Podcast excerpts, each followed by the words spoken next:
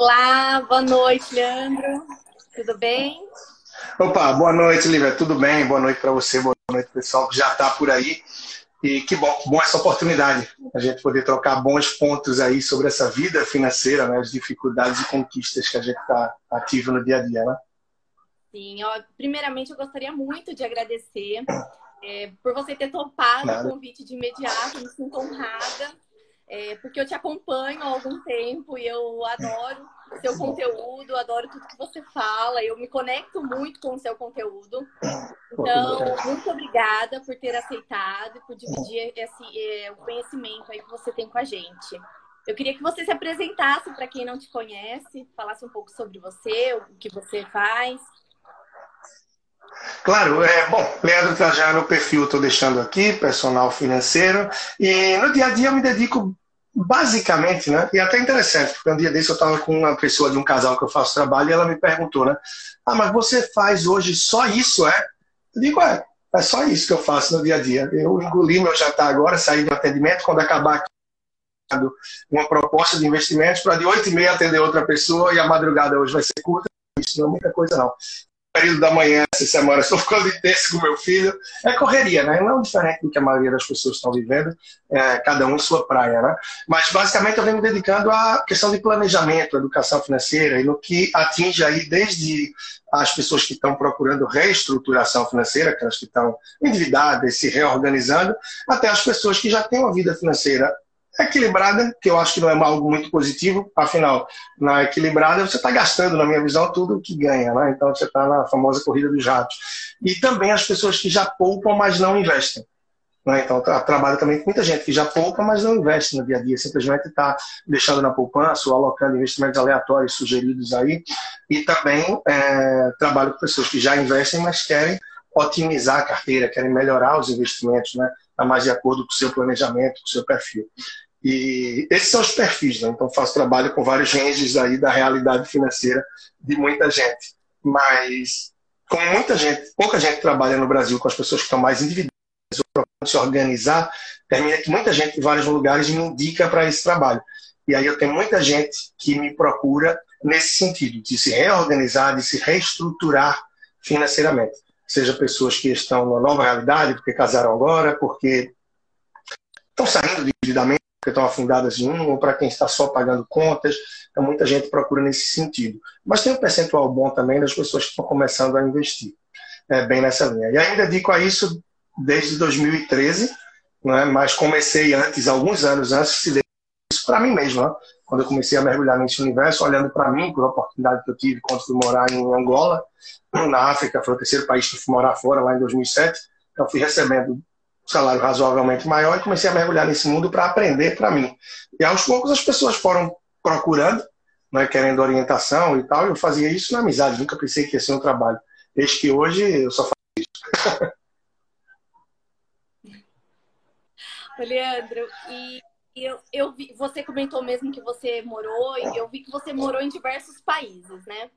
Primeira coisa que eu queria te perguntar é: você sente a diferença de morar, da, da, cultura mesmo, financeira, aqui no Brasil e de outros países? Como que você sente essa, essa diferença? Tá, claro. Eu vou até perguntar às pessoas, eu não sei se está travando um pouco o meu ou não. Se tiver para me dizem, aí eu aqui a rede, eu tento passar para o 4G para ver se melhora, caso o meu esteja travando também. É, na verdade, Lívia, eu morei em muitos países de grande dificuldade. O único país melhor, o único filé que eu posso dizer que eu morei efetivamente foi na Austrália, né? Foi um curto espaço de tempo, foi um período curto. Dos quase oito anos que eu passei fora, a maior parte desses anos eu tive em países de uma realidade bem difícil, onde a maior parte das pessoas é, viviam uma escassez, né? muito abaixo da linha da pobreza mesmo. E os que tinham dinheiro, muitos tinham muito dinheiro.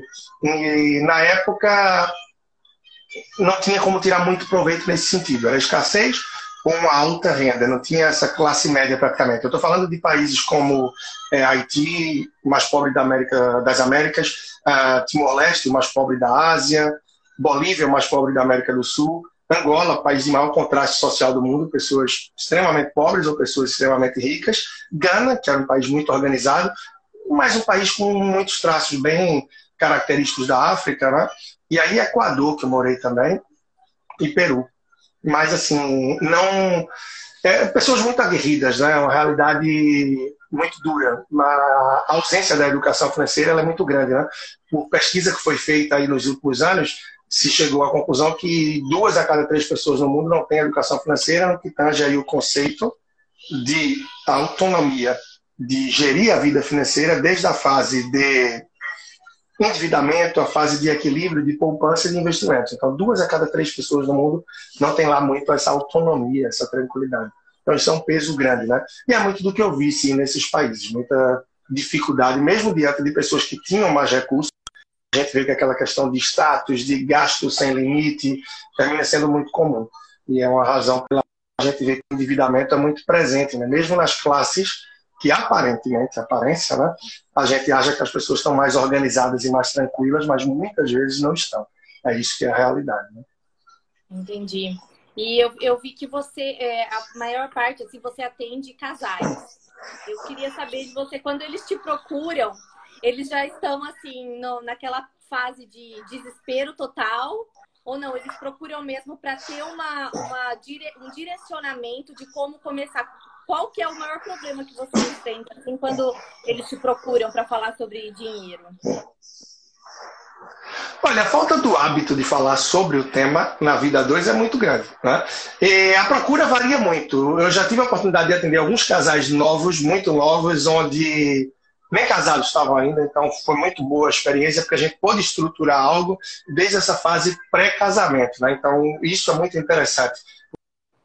De forma mais assertiva na vida dois, com as coisas mais alinhadas, a título de saber a realidade deles, o quanto podiam ter de despesa com base na receita, enfim, investimentos, os sonhos, isso é muito. E eu de atender casais já realmente mais velhos, na fase dos seus 60, 70 anos, seja para começar a investir, porque nunca fizeram isso antes, queriam tirar um proveito melhor, porque já tinham um patrimônio, ou de alguns que nunca saíram da dificuldade. Não é? Nunca saíram da dificuldade. Então, os casais que procuram é, são os mais variados perfis que você pode imaginar. Os mais variados. Mas, normalmente, eles estão mais buscando se organizar. Alguns que procuram para investir, é, porque não tem conhecimento, tem já um bom potencial de poupança, mas não investem. Eu lembro muito bem de um caso que era um casal de médicos, tá? Que já poupava, poupava bem, poupava 30%, 40% do que ganhava, mas praticamente não investia. E tinham um potencial, eles tinham a consciência que tinham um potencial de poupar muito mais, mas não exploravam isso, não sabiam como otimizar. E aí, no período que a gente fez o trabalho de seis meses, praticamente eles terminaram poupando 60% do que ganhavam. Então isso foi bem interessante, foi bem atrativo, ou seja, aumentaram de 80% a 100% o percentual de poupança deles, com alguns pontos simples, né? É, mudança de atitude dia a dia, algumas barreiras de organização, forma de usar cartão, né? conhecendo melhor as despesas e conversando mais sobre o assunto também, para alinhar melhor alguns planos.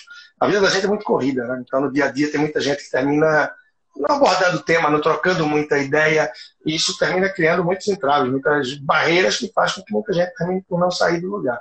Isso é, é interessante. Conversa mais sobre o assunto, as coisas tendem a fluir melhor. Total, vou falar por mim.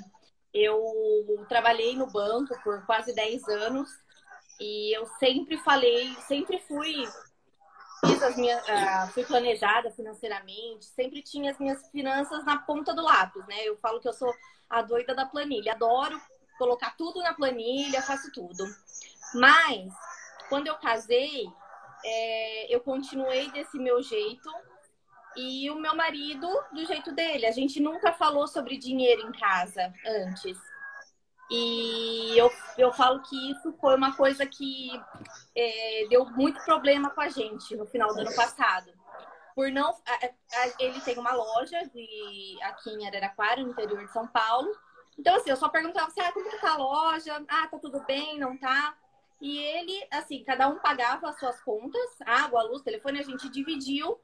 E era isso. Final de semana, quem vai sair? Ah, eu pago, hoje eu pago, não, hoje sou eu, ok. A gente nunca sentou e falou assim: ah, quais são os seus sonhos? Quais são os meus sonhos? O que, que a gente quer construir junto? A gente nunca fez isso. A gente, ó, as minhas férias é, é, serão em outubro do ano que vem. Ah, então para onde a gente vai? essa era a nossa organização. Até que a loja dele passou por uma dificuldade financeira e nessa, é, quando não tinha mais um, por onde recorrer, ele veio falar comigo. Ah, eu não quis te preocupar, porque você já trabalhava no banco, já é, é mãe, tinha acabado de, de virar mãe, então tem toda aquela adaptação, né? E ele falou: oh, eu não quis te preocupar, então eu não falei, mas chegou um ponto que não, não tem para onde correr, eu preciso da sua ajuda. E aí já estava naquele limite. E eu falo que a falta de diálogo entre os casais é, é um ponto Verdade. crítico, ao meu ver, porque a gente começa a falar de, de finanças e é, eu falo que, que eu tentei ajudar tanta gente no banco, né? Eu sempre falava tanta coisa para ajudar e aconteceu aqui em casa. Então, eu queria que você falasse um pouquinho sobre isso. É, é interessante. Eu lembro que dos, um dos primeiros casos, mas o ano que eu estava menos ativo, porque por muito tempo esse trabalho eu fazia de uma forma paralela né, ao que estava no meu dia a dia, quando eu tinha uma empresa de consultoria, outra coisa, enfim.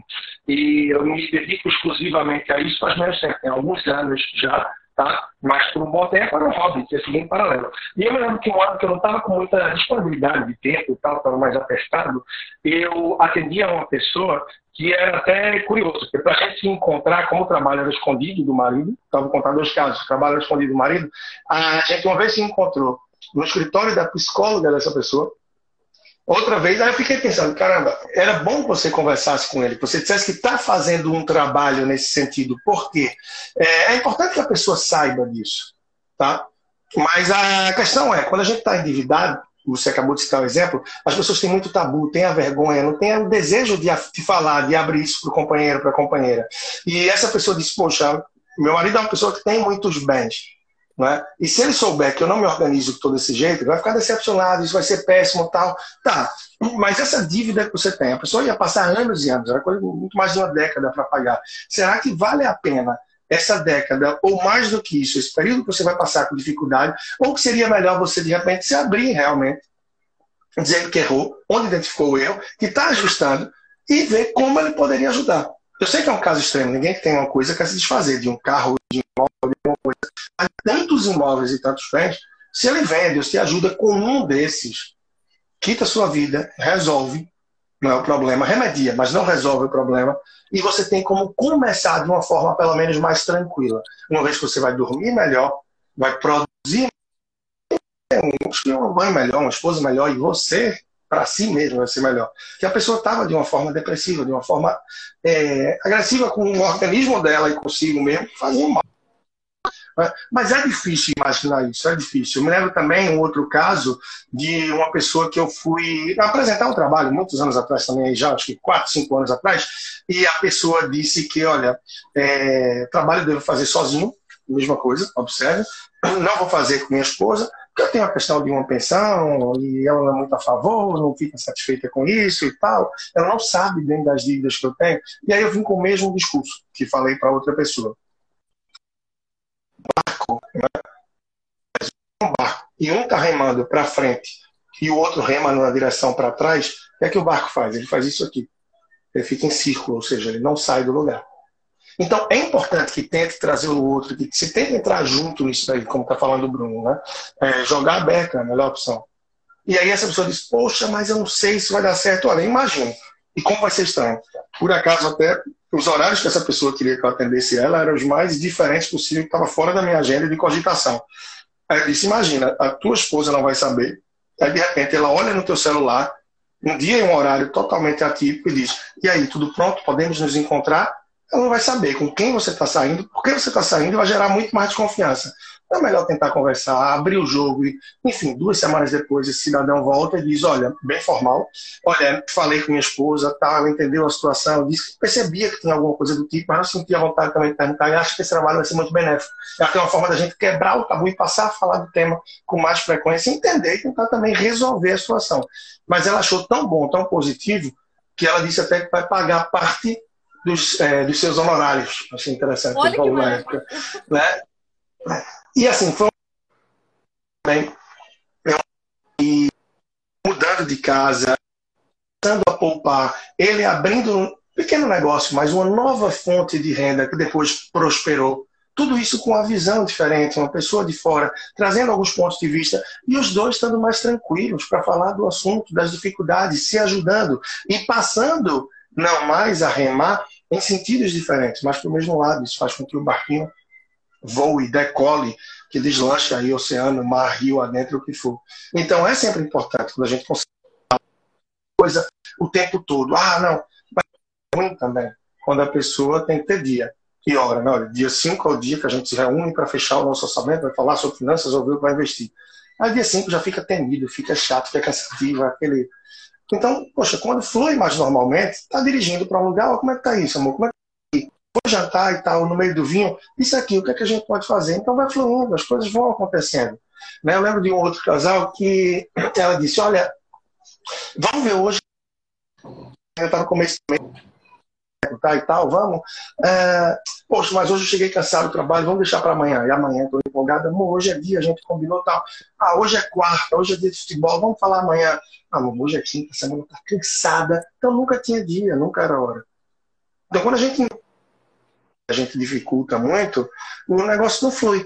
E com isso é comum, Lívia, que muita gente pergunte, poxa, Leandro, então, diante disso tudo, um casal fala isso, o outro isso, o outro, o outro, o outro. Qual a forma certa, então, de gerir a vida financeira dois? Costumo dizer, é, não existe forma certa, tem forma que dá certo. Ela é uma para você, é outra para mim, é outra para um outro casal, é outra para. Independente. Independente de ser um casal, porque normalmente já vem de culturas diferentes, né? Você que tem um que venha de uma família que tem mais condição, outro nem tanto, os dois vêm de família que tem condição, mas nenhum dos dois tem cabeça, porque sempre tiveram tudo nas mãos. Ou pode ser os dois que vieram de uma família mais humilde, mas hoje tem condição, porque valorizam tudo que lutaram. Mas e quando é um poupador outro gastador? Como é que faz para alinhar esse perfil? Não é? Então, são muitos os desafios na vida financeira hoje. E que, normalmente, quando se conversa sobre o tema, quando se para e se encara de frente, boa parte dos fantasmas, dos tabus, dos medos e das faltas são resolvidos. E aí termina que muitas vezes não se faz viagem tranquilo, não se programa nada e tudo acontece na barriga, se empurrando. Né? E normalmente é isso, a falta de diálogo, a falta de conhecimento. É, ainda pelas últimas fontes, as últimas estatísticas que eu vi, três a cada dez casais não sabem um quanto o outro ganha. Imagine para organizar, para se planejar em relação a isso, como é que você faz? Você não sabe a realidade do outro, está endividado, está tá ganhando bem, não está, teve aumento, teve uma queda, teve um corte na receita, não teve. Então tudo fica difícil. Né? Então, esse ponto de partida parece desafiador para muitos, e é de fato, mas. Ah, mas a gente sempre briga, fala de. Acontece, é um assunto ou outro que vai ser mais polêmico. Com a rotina, você vai entendendo o que é menos e aqueles pontos vão sendo explicados. Né? Com certeza. Não, eu, eu falei, ó, a gente ficou quase 10 anos trabalhando no banco e ele não sabia quanto eu ganhava.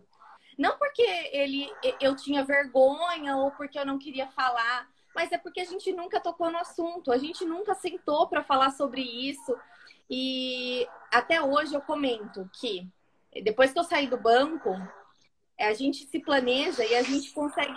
Eu, eu ganho menos hoje do que eu do que antes, porque eu estou começando uma nova carreira, né? Eu estou num novo negócio, então a gente começa de, de passinhos pequenos, né?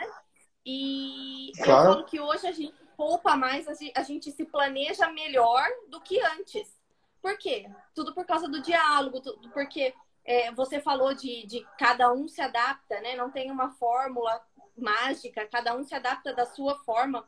E nessa questão de, ah, eu não eu, eu não eu adoro planilha. Ele já não gosta, ele não se adapta com planilha, mas ele achou um aplicativo que para ele é legal. Então, é, a gente conseguiu, eu, eu vi o aplicativo, a gente decidiu qual que ia usar. E, e, a gente agora consegue conciliar tudo isso. Quando um gasta, a, a, gente tem os nossos desejos juntos, mas a gente também tem os nossos sonhos pessoais.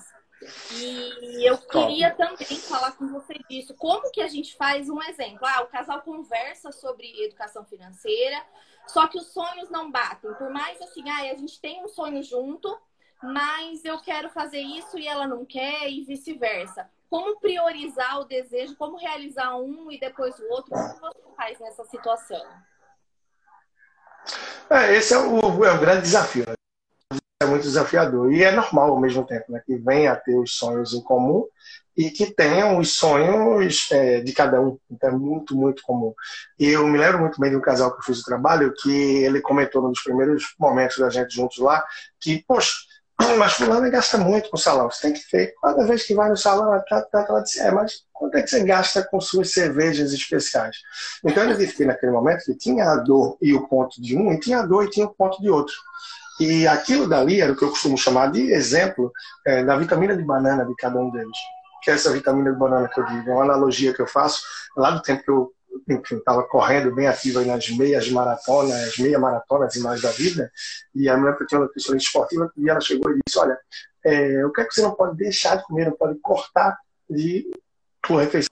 Sei lá, ah, vitamina D, não adianta você dizer que eu não vou tomar, porque eu vou querer tomar de todo jeito. Né? E ela disse, como é essa vitamina? Eu expliquei, ela disse, poxa, isso é uma bomba, não dá para a gente mudar umas coisas, não. Aí mudou os ingredientes lá, continuei com a minha vitamina D. Então, em resumo, é, é, identificar no casal o que é a vitamina de banana de um, o que é a do outro. Isso eu não tiro, isso você não tira. E vamos na boa.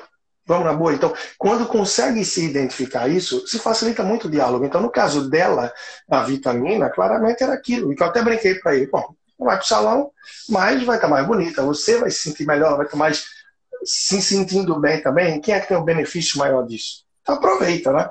Então, essa é a vitamina de banana de um lado, né, do dela. E o seu, não é essa cerveja, não é isso que lhe dá ali a distração, o bem-estar, a tranquilidade da sua semana para desopilar? Então, esse é o ponto de um, esse é o ponto do outro. Esquece, esquece, de forma que não seja tão desproporcional também os gastos. Essa vitamina de banana de um está custando 1.500 por mês e a do outro 300. Então, peraí, né? isso vai pesar no orçamento da família em algum momento.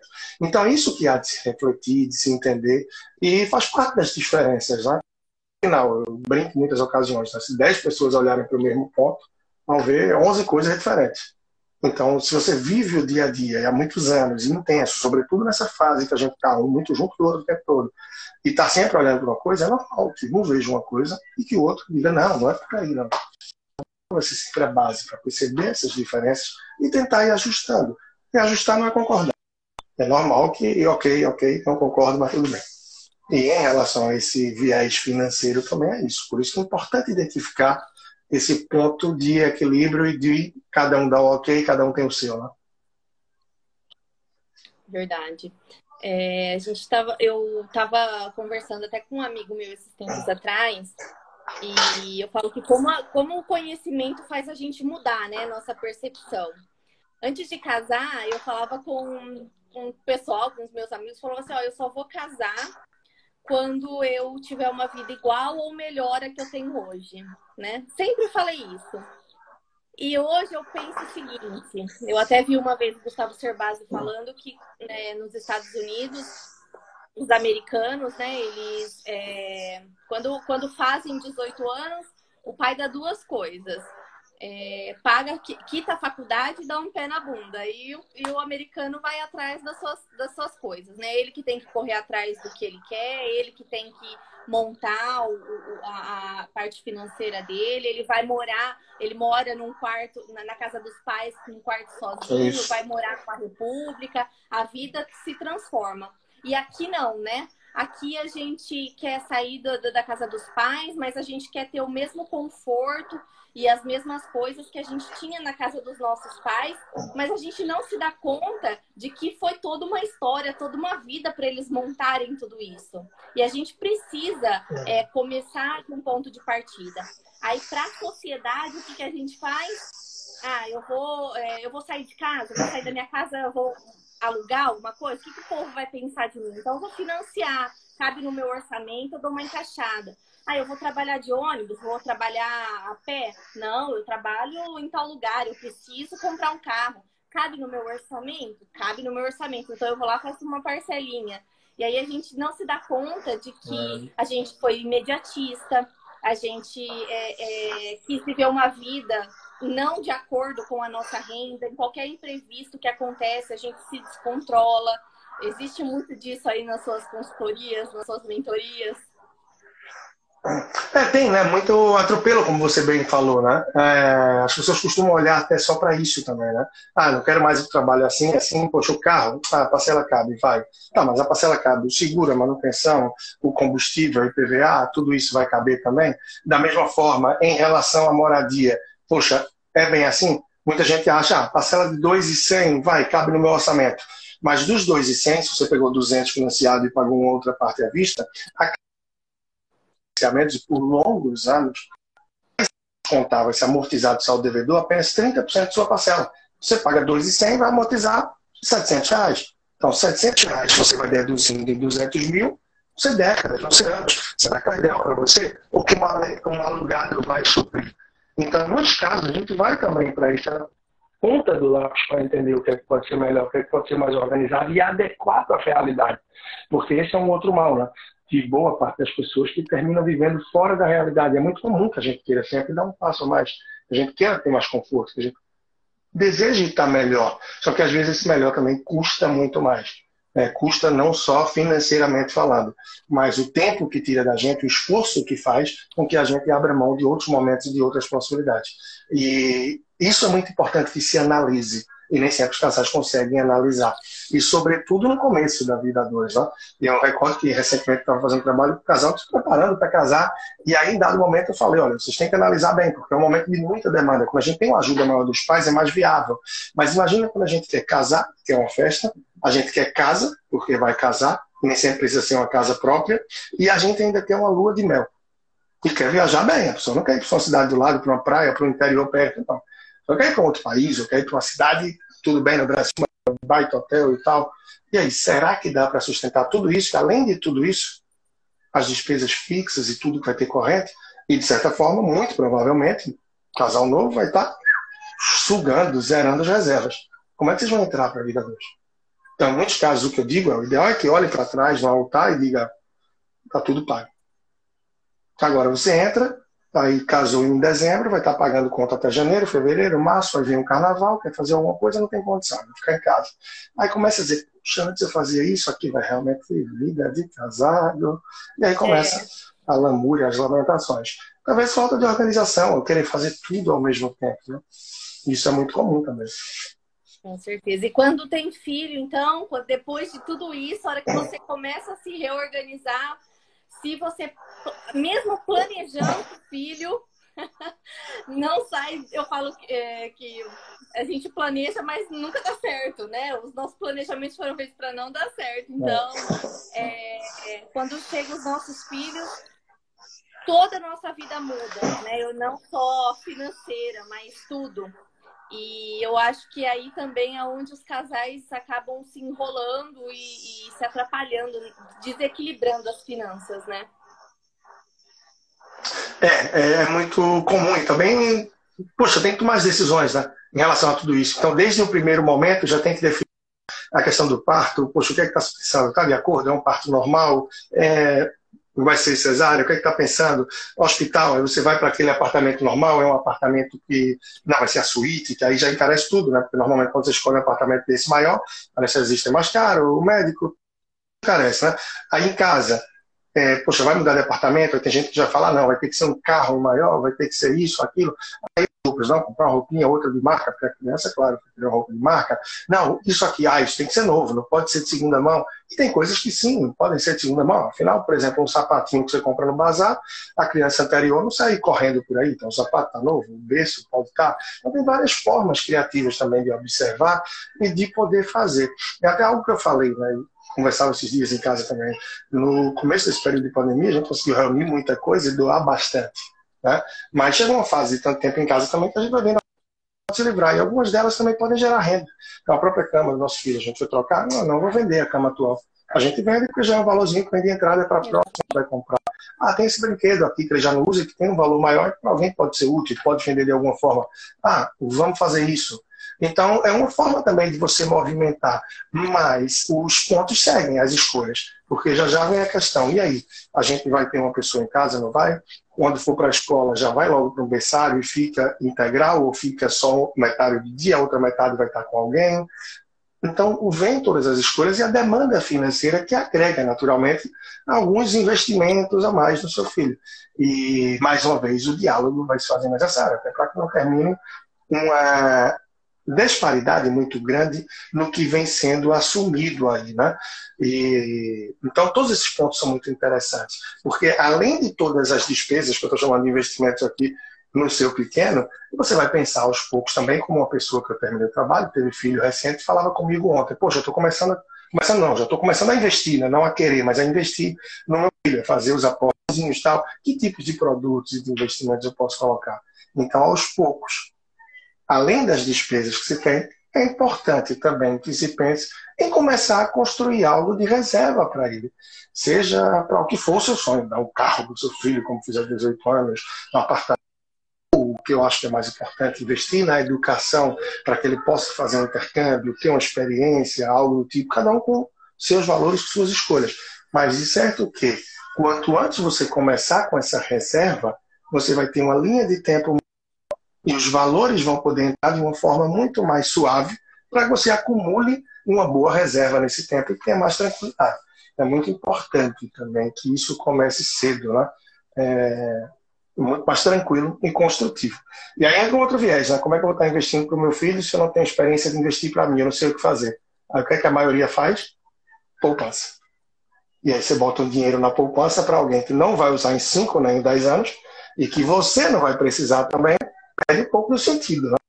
Mas é parte do todo que a gente vive aí nesse Brasil e mundo onde o conhecimento do universo financeiro é tão pouco, né? as pessoas não dedicam muito tempo para isso. E aí termina que muitas vezes a gente se perde aí de graça, né? Com certeza. É, você falou de vender as coisas aqui em casa, depois que o Davi utilizou algumas coisas, a gente vendeu boa parte. E no começo eu até pensei, falei assim, nossa, será que é, não é ruim vender as coisas, né? Já estão usadas. Por mais a gente doa bastante coisa, mas depois eu parei para pensar, poxa, se eu vender, eu vou fazer bem para mim, porque eu vou recuperar um valor e vou fazer bem para outra pessoa que está comprando por um valor acessível um produto bom. Então, é bom para mim e bom para a pessoa que compra, né? A, a, troca tem que ser, é, é, tem que beneficiar as duas partes. E eu, eu comento assim que quando a gente tem filho, a nossa cabeça muda, a gente começa a pensar em outras coisas, a gente começa a pensar em poupar dinheiro para ele no futuro. Mas o que eu pego bastante aqui no, no, no perfil, Leandro, é que os pais pensam no futuro dos filhos em poupar dinheiro para que eles tenham um futuro melhor. E acontece dois problemas. Primeiro, muitas vezes eles acabam esquecendo do, deles mesmos, né? Os pais esquecem para poder, é. ah, já que eu não tive um futuro, eu não tive uma vida é, que eu queria, que eu quis, assim, não consegui realizar vários sonhos, pelo menos eu vou fazer para o meu filho. E aí acaba poupando para o filho, esquece dele e esquece também de educá-lo para poder utilizar esse dinheiro, essa poupança que foi guardada, né? Então, é, não sabem onde poupar, colocam na poupança e quando chega, o, o dinheiro perdeu muito valor, né? Ficou lá parado e você entrega para o seu filho ou você paga alguma coisa para ele e não dá o ensino, não dá a educação financeira, a inteligência financeira que ele precisa para utilizar bem esse recurso que foi é, é, é, é, abriram mão né, para utilizar para um futuro e nesse futuro ele não sabe como administrar isso. Então eu vejo muito assim, é, os pais eles, eles querem dar de, do bom e do melhor para os filhos, porém eles, eles esquecem de eles não se, eles não têm a consciência de que é preciso mais do que dinheiro lá na frente. Eles precisam saber fazer com que os filhos administrem o dinheiro, saber lidar com o dinheiro, façam escolhas saudáveis para que isso possa ajudá-los no futuro, né? É, eu falo muito da mesada aqui. A mesada é uma ótima ferramenta porque a gente fala, é, é, a gente ensina a criança a lidar com o dinheiro, a fazer escolhas, a ter paciência. A gente trabalha a questão de, de tempo, de prazo, de ansiedade. É, sou totalmente contra para quem utiliza a ferramenta como punição ou como bonificação, até porque é, a gente não pode criar filhos assim que acha que tudo que, que precisa, ah, tudo que eu fizer, eu preciso receber um dinheiro para isso. Ah, eu vou arrumar minha cama, eu preciso receber. Recompensa, né? você está quase que adestrando. Exatamente. Então, assim, é, é, a ferramenta da mesada é muito boa para ensinar educação financeira. Eu acho, eu gosto bastante da ferramenta, mas tem que saber usar. Então, eu, eu acho que essa parte de quando chegam os filhos, o casal ele meio que muda a sua vida, poupa para o filho e acaba esquecendo dele e esquecendo de educá-lo financeiramente para que faça bom uso do dinheiro, né? É, e é um cuidado muito grande que se deve ter, né? Afinal, como a gente bem sabe, o que vai arrastar mesmo é o exemplo. Né? Eu falo que em muitos casos, como é que vai reagir uma criança que é, todas as vezes que chegou com os pais, sempre viu fazerem o quê? Ah, senhor vai pagar como? Débito, crédito, espécie? Não, pagar no crédito. Quer dividir? Em quantas vezes pode? Ah, pode entrar 12 sem juros, pode passar em 12. Todas as vezes escuta isso, música nos ouvidos. Primeira vez que essa criança tiver um cartão, provavelmente ela vai similar. E a gente sabe que o excesso de parcelamento perdido e tal, o que, é pode ocasionar. É, recentemente eu estava com uma pessoa que disse, ah, eu chegava em tal lugar, toda vez a pessoa dizia que podia parcelar. Eu perguntava em quantas, ela dizia que era em 24, eu botava em 24. Resultado, a gente foi ver, tinha 24 parcelas de 4 reais e pouco, de 8 reais e pouco. Eu dizia, ó, 80 reais você está dividindo em 10 anos. Então, assim, e a soma disso tudo pesava no orçamento. Né? Então, muito do que a gente vai fazer dia, as atitudes que a gente toma, as escolhas, isso vai servir de exemplo, é o que vai balizar também como essa pessoa vai se guiar. Afinal, nós servimos de exemplo de escolha para os nossos filhos, para as crianças que estão perto. Né? Então, na vida financeira, totalmente não é diferente né, na vida financeira. Por isso, precisa ter muito cuidado né, com essas escolhas, com essas atitudes, até porque se ela é vista repetidamente, naturalmente quem está do outro lado deve repetir porque acredita que esse é o movimento certo, que é a escolha certa, e me espelhando ali é aquilo que eu devo fazer. Com certeza. E o tema assunto para a criança, é... a criança ela pega muito rápido, muito fácil as coisas, né? Então tudo que a gente fala sobre o dinheiro, eles vão levar para a vida e o que a gente faz é mais ainda, né? Tudo que a gente demonstra, não adianta a gente tentar educar a criança por um lado se a gente é, consome desenfreadamente por outro, se a gente é, vai ao mercado, a criança vai junto, a gente compra tudo que vê pela frente, a gente não tem uma, uma prática assim de planejamento antes, a gente não fala sobre dinheiro. Eu falo muitas vezes que o dinheiro só é falado em casa quando falta. Quando precisa de alguma coisa, todo mundo fala: ah, eu tô sem dinheiro, a gente precisa economizar, eu preciso trabalhar mais porque o dinheiro não tá dando. Agora, aí a criança escuta isso e leva para a vida, né? Ela leva para o futuro, porque ela acha que o dinheiro é ruim, que o dinheiro é, é, que meu pai e minha mãe trabalham demais, não tem dinheiro para nada, meu pai e minha mãe só reclamam porque não tem dinheiro, então para mim o dinheiro é, é Por isso a gente tem que ter muito cuidado. É, a gente tem que ter muito cuidado com o que diz para os filhos, né? A gente tem que ter muito cuidado. Ah, não, não tenho dinheiro para isso. Não, eu costumo dizer, não é que não tenha dinheiro, até se tem, tá? Talvez eu não vá ter dinheiro se eu disser, ah, eu quero comprar uma Ferrari agora, eu quero comprar isso, eu quero dar a volta ao mundo no jatinho. Não, não tenho dinheiro para isso. Né? Mas para boa parte das coisas do dia a dia, sim, a gente tem. Mas a gente tem que deixar claro que isso não é prioridade. Olha, não é o momento de fazer isso. Né? Para que entenda que sim, são necessárias escolhas para o dia a dia. Mas quando a gente bota muito a escassez, né? até o simples cuidado, que é muito comum da gente, né? pegou dinheiro, eita, pegou dinheiro, dinheiro é sujo, lavar a mão. Não, não é o dinheiro que é sujo, dinheiro é muita gente, então termina que sua mão vai estar suja começa a ligar muito a quem tem dinheiro porque é corrupção, porque é ladrão, porque é sonegador e tal, e a gente foge um pouco do que é realidade, do que acontece. Então a gente tem que ter clareza, e a forma de falar, a forma de passar, né? Ah, eu brinco muito com isso. Eu me lembro que uma vez que uma pessoa procurou meu trabalho e disse, poxa, eu ouvi um podcast seu, é, você falando que se filho for falar para você, ah, vai trabalhar por quê? A maioria dos pais responde: ah, não, trabalho que a gente precisa ganhar dinheiro para pagar as contas. Não, trabalho que eu gosto, porque com o meu trabalho eu consigo ajudar as pessoas e transformar as vidas delas também.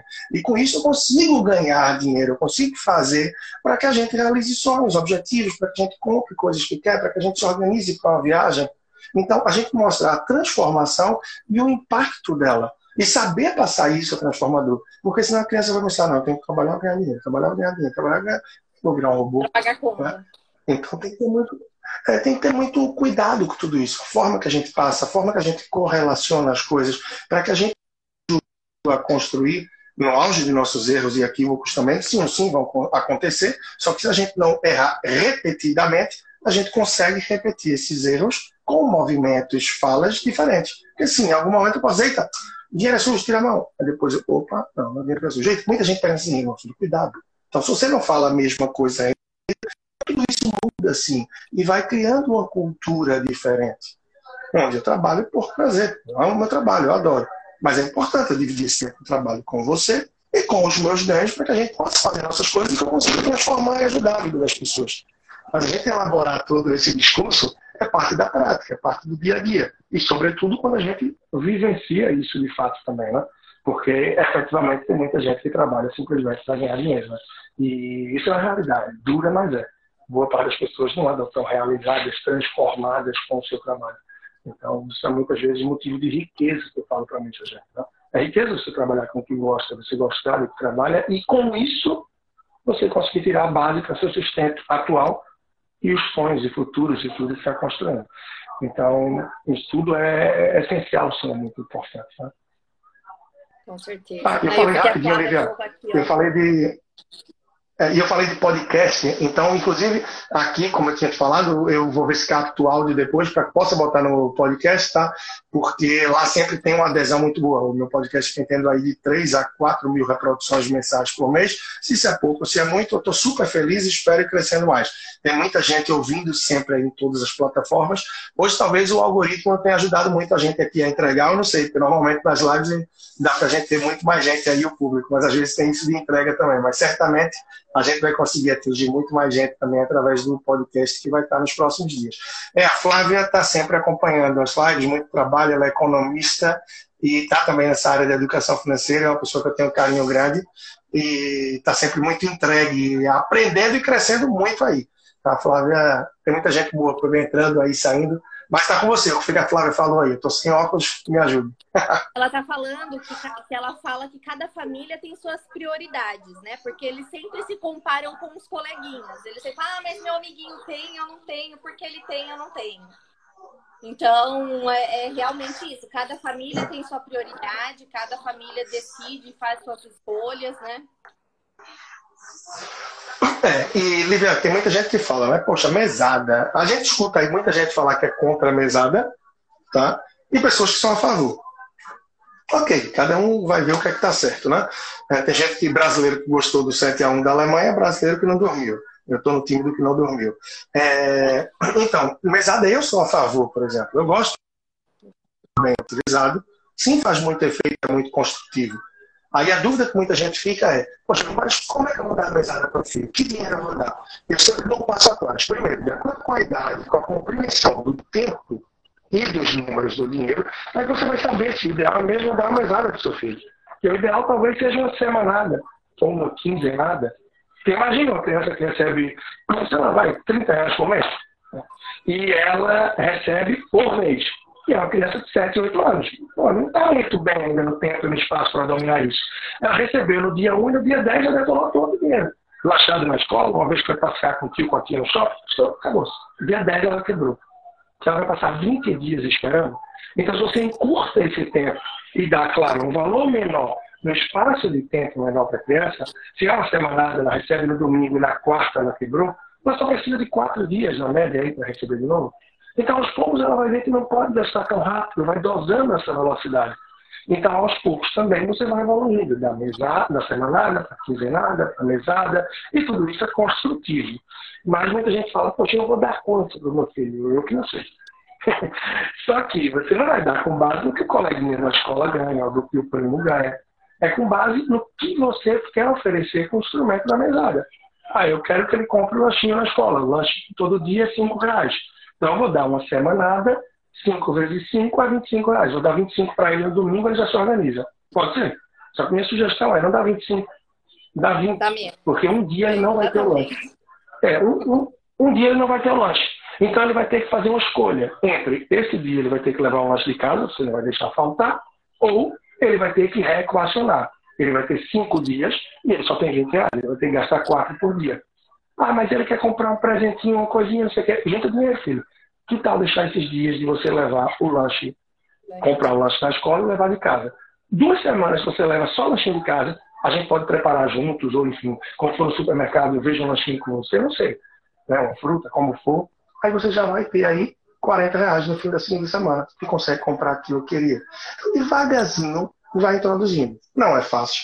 Claro que à medida que a criança vai crescendo, que vai, vai entendendo melhor. E alguns jogos também, algumas coisas. Né? Esses dias a gente surpreendeu com um filho de 5 anos falando de 50, 200, 50 são 5 de 10, é, não sei o que e tal.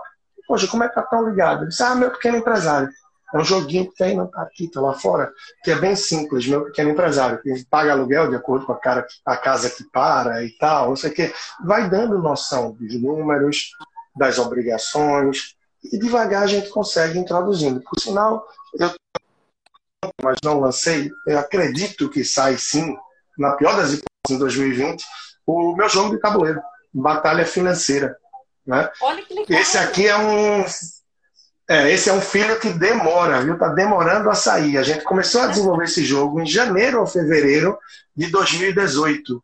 A gente tem marca registrada, a gente já tem os domínios batalhafinanceira.com.br, tem um perfil no Instagram, é o arroba batalha financeira, arroba batalha financeira, não vou conseguir escrever agora, mas se alguém escrever aí, é, que dá para vocês acompanharem. A gente deve é, lançar esse jogo. E está super interessante o jogo, está super interessante, super legal. E é válido para a partir de 14 anos. 14, 16 aninhos.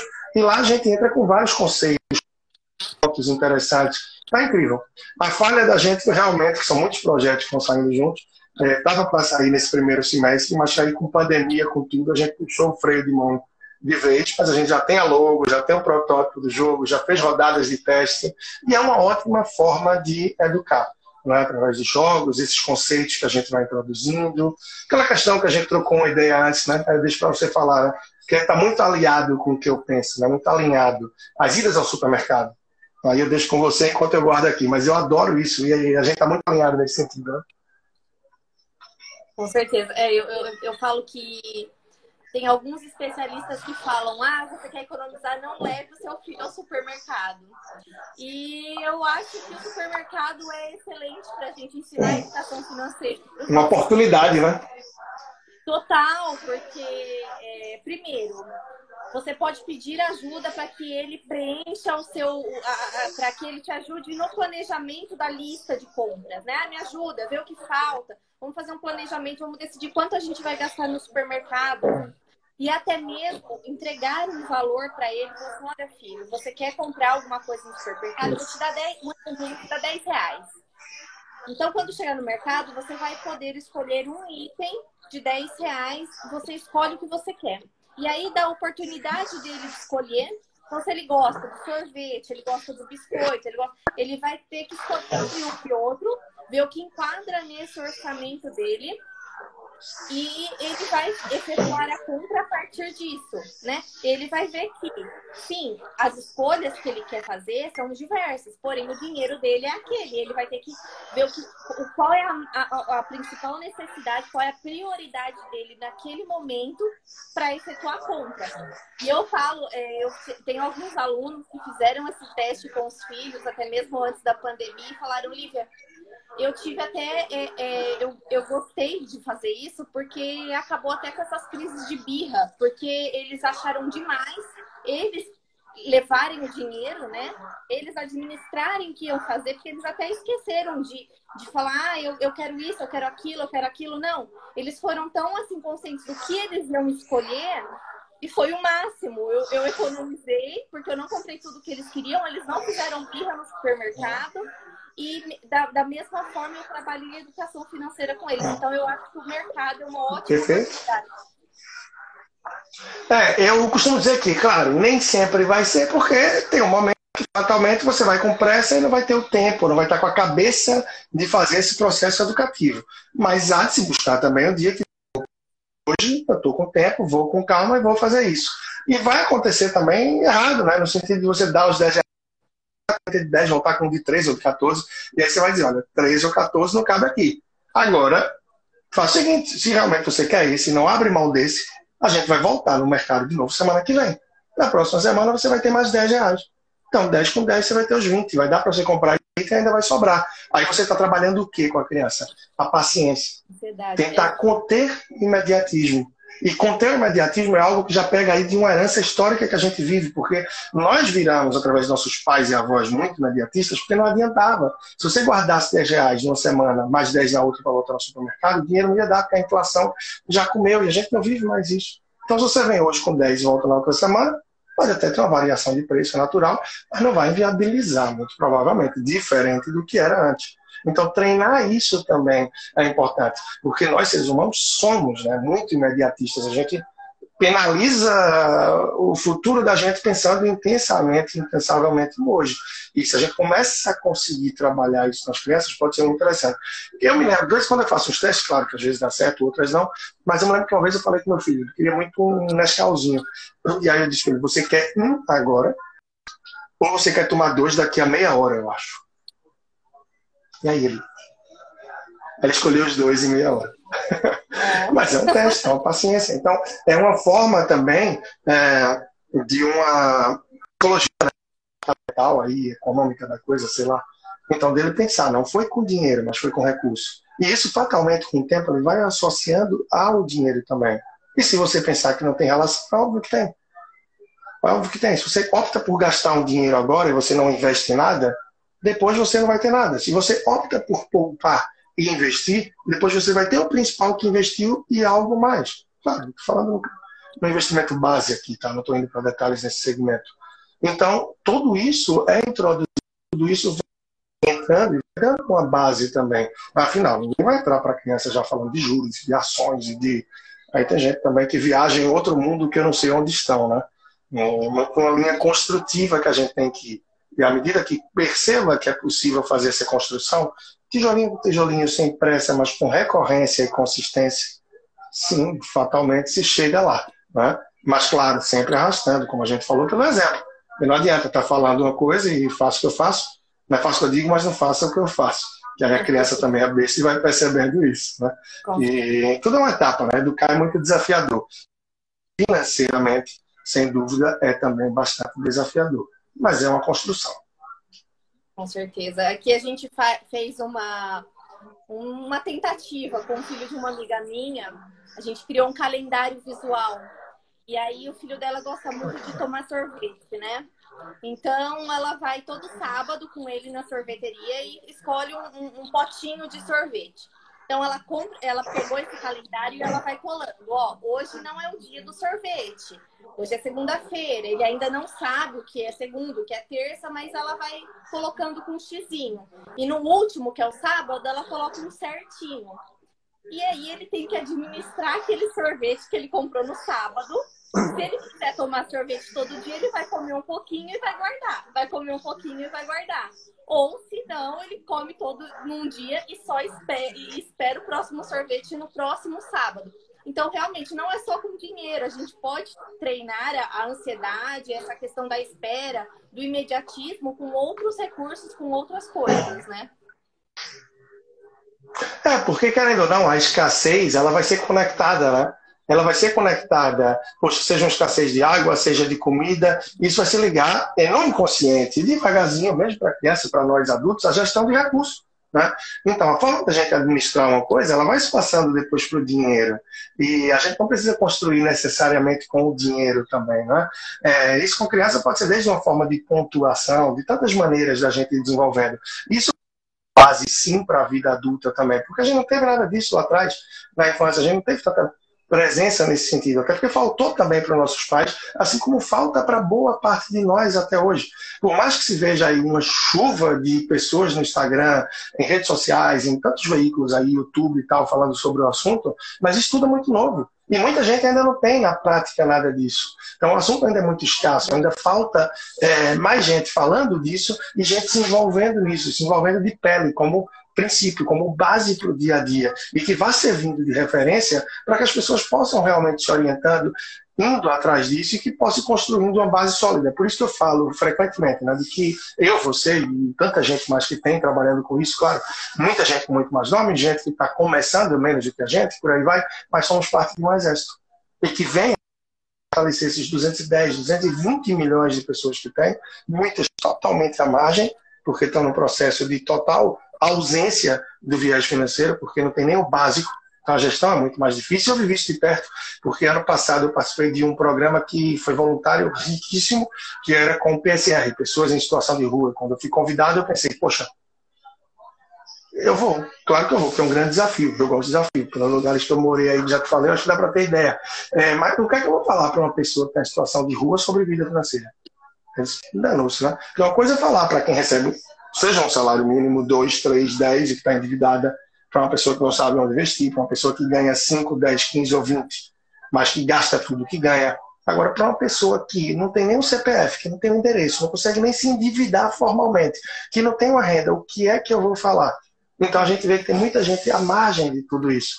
Mas esse conhecimento, na verdade, esse tempo que precisa dedicar, ele é ausente na maioria das pessoas.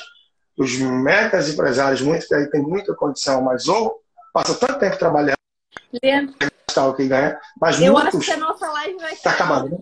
tá aparecendo. Ah,